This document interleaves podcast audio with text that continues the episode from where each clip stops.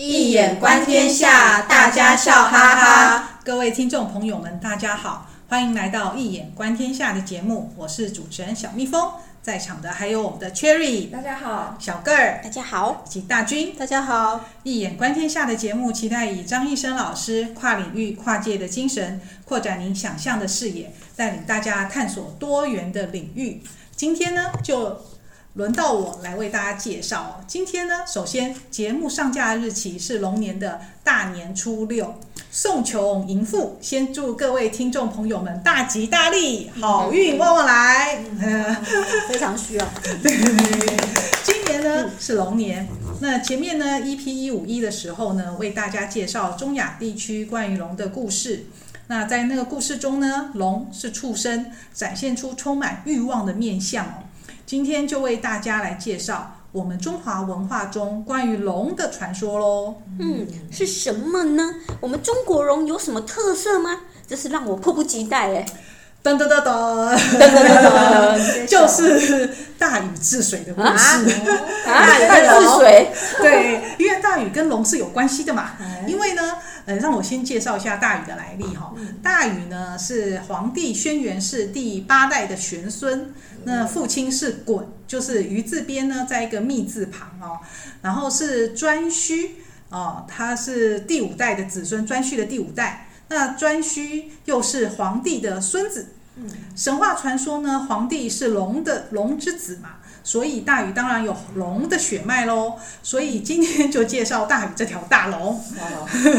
首先呢，从《山海经》《海内经》说起哦。就以前洪水滔天的时候嘛，那鲧呢就偷了天帝的神物哦，息壤去堵塞洪水。那天帝很生气，就命祝融，哈，他是火神，斩杀了鲧。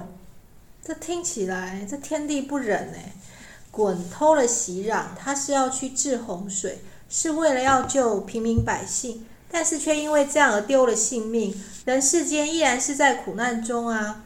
嗯，不过。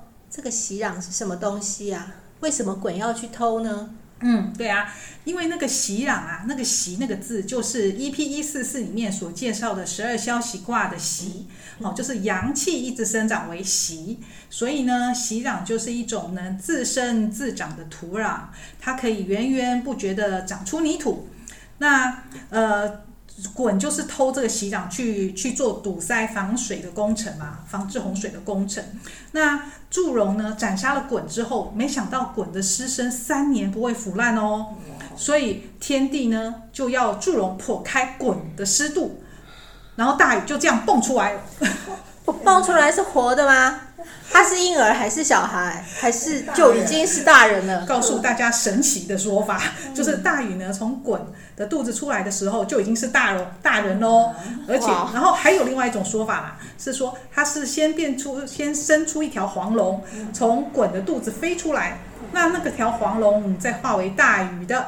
所以说我才会说鱼是龙的故事嘛，哈，对不对？原来是这样，太神奇了。对呀、啊，对呀、啊，就是神话的神奇故事。对啊，大禹出生的这个描述，跟雅典娜是从父亲的头上生出来的神话故事有点接近哎，都是从父亲的身体里生出来的哦。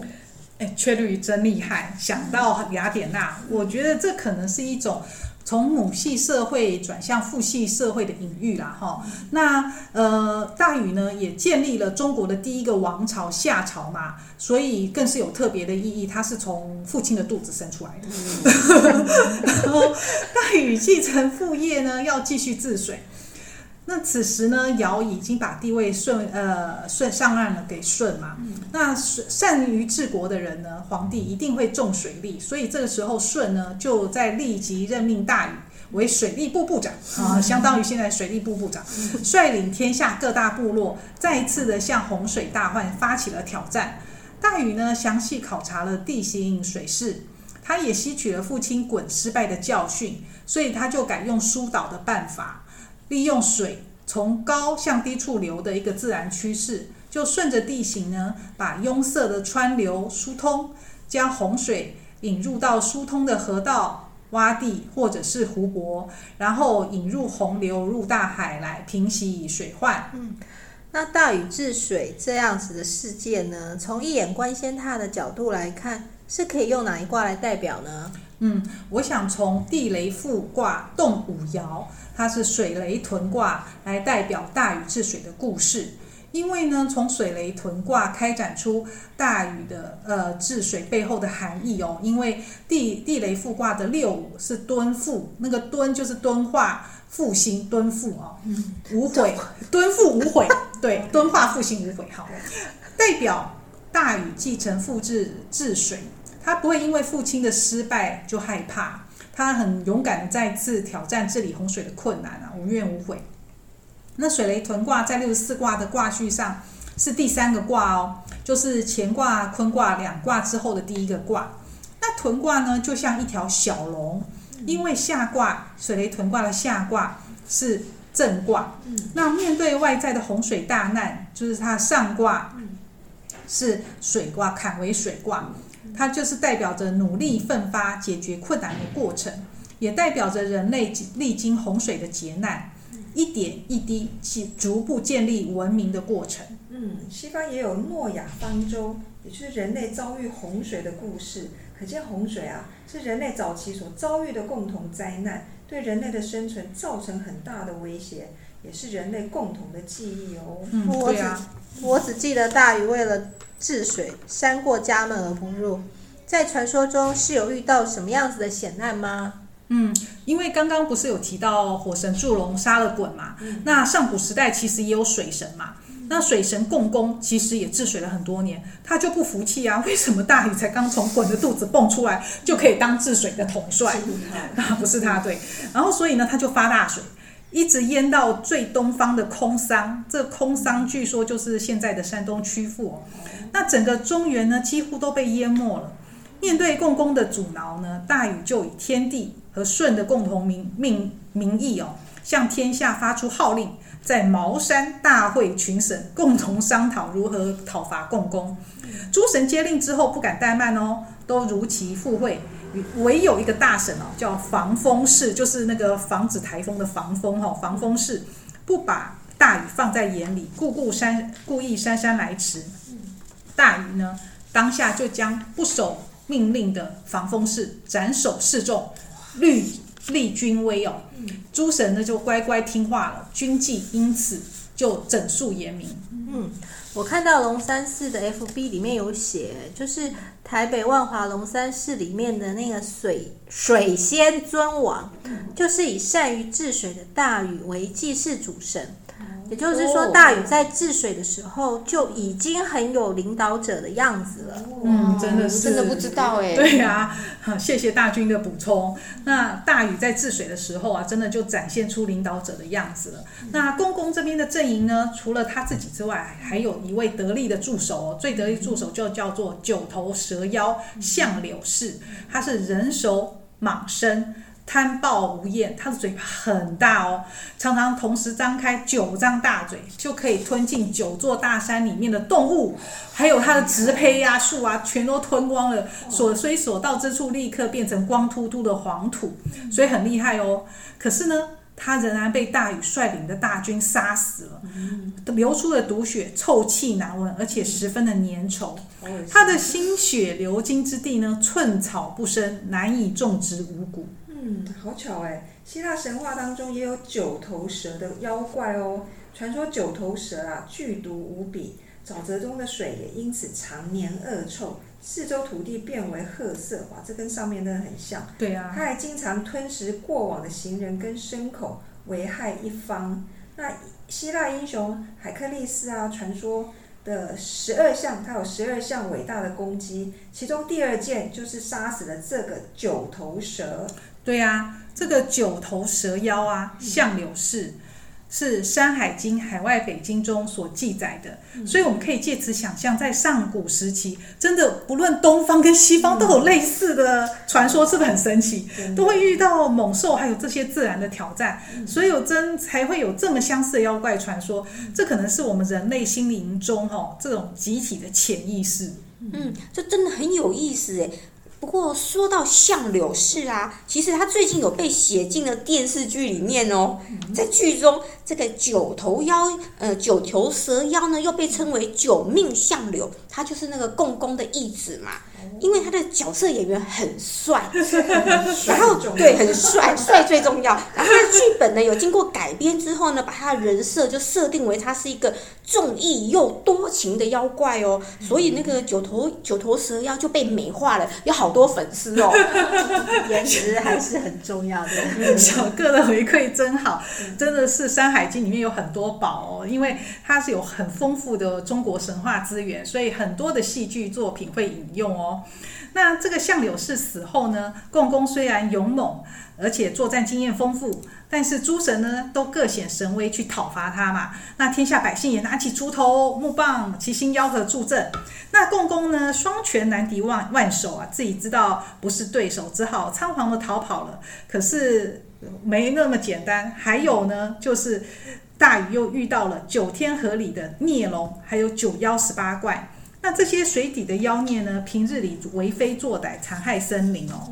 然后洪水越大，他们受益就越多。这孽龙的本领哦，也非同小可，丝毫不输给共工哦。一搅动龙尾，就扬起了翻天巨浪，天昏地暗的，如同大海啸，万丈的大水凌空而起。再加上九妖十八怪在旁边助威哦，声势逼人。大禹呢，起初斗不过孽龙，连败的数阵。所以天帝就送他一根叫做定海神针的宝贝，这是一根神铁哦，重达一万三千五百斤，可以随大禹的心意，可大可小，能长能短。所以呢，大禹就使用了定海神针，屠龙杀妖，将孽龙这些妖孽灭得干干净净。等一下，定海神针该不会就是后来《西游记》中？孙悟空的金箍棒吧？对啊，可以放大缩小。哎、欸，真的很有可能哦，因为《西游记》呢有说金箍棒原是大禹治水时遗下的天河定底神针体哦，是太上老君所制的，放在东海。那金箍棒呢？两头是两个金箍，中间一段乌铁，紧挨着箍旁呢，有刻着一行字，叫做“如意金箍棒，重一万三千五百斤”。这个重量跟它随意变换长短的特性是一模一样，所以定海神针就是金箍棒无疑了。嗯，不愧是福尔摩斯君啊！对，厉害厉害，很厉害。大禹呢，除了收服这些妖怪之外啊，为了治水。也丈量大地哦，传说是靠着伏羲给他的一支玉简，这个玉简呢，可以度量天地、定水土、开山门、疏导洪呃河流哦。那他还命令手下的神将从最东边的土地一步步量到最西边，那另外一个呢，就从最南边一步步量到最北边哦。那就把我们中国大地呢，擘画出九州哦，就是古代有九州，哈，分成九州啊，什么冀州、青州、徐州啊，哈，按区对按区划分，还动员了五十万大军来治水。此外呢，大禹还有一项神器哦，叫做开山金斧，可以逢山开路，所向披靡。据说呢，那个龙龙洛阳的龙门就是这么劈开的。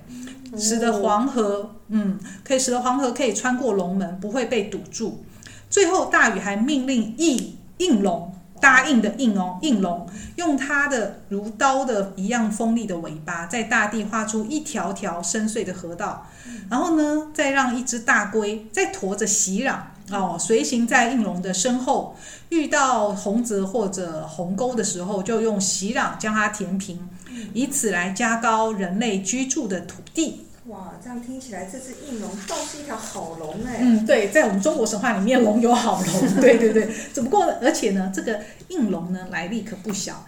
应龙呢曾经帮过皇帝来杀蚩尤，还有杀夸父哦，所以它在形象上呢，它是一条有翼的神龙，那就是有翅膀的哈。那最后呢，大禹历经了千辛万苦，前后花了十三年。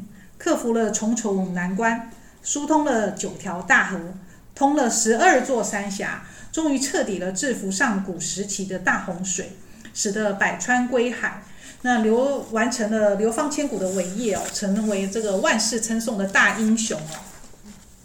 那舜帝呢，见大禹华呃才华出众，又有治理洪水的大功劳劳嘛哈，所以大家就知道，后来舜就把帝位禅让了给大禹。